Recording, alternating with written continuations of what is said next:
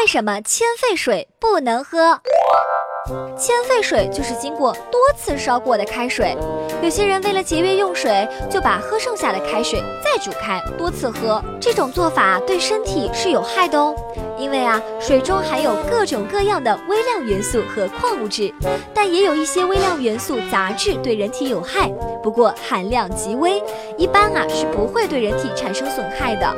但如果反复煮沸，势必使水浓缩，使得那些有害物质的浓度升高，尤其是亚硝酸盐的比例会逐渐增高。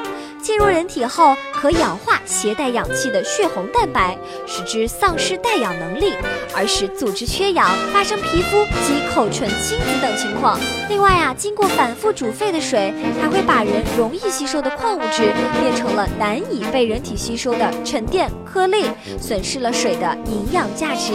喝多少就煮多少，这样是最好不过的啦。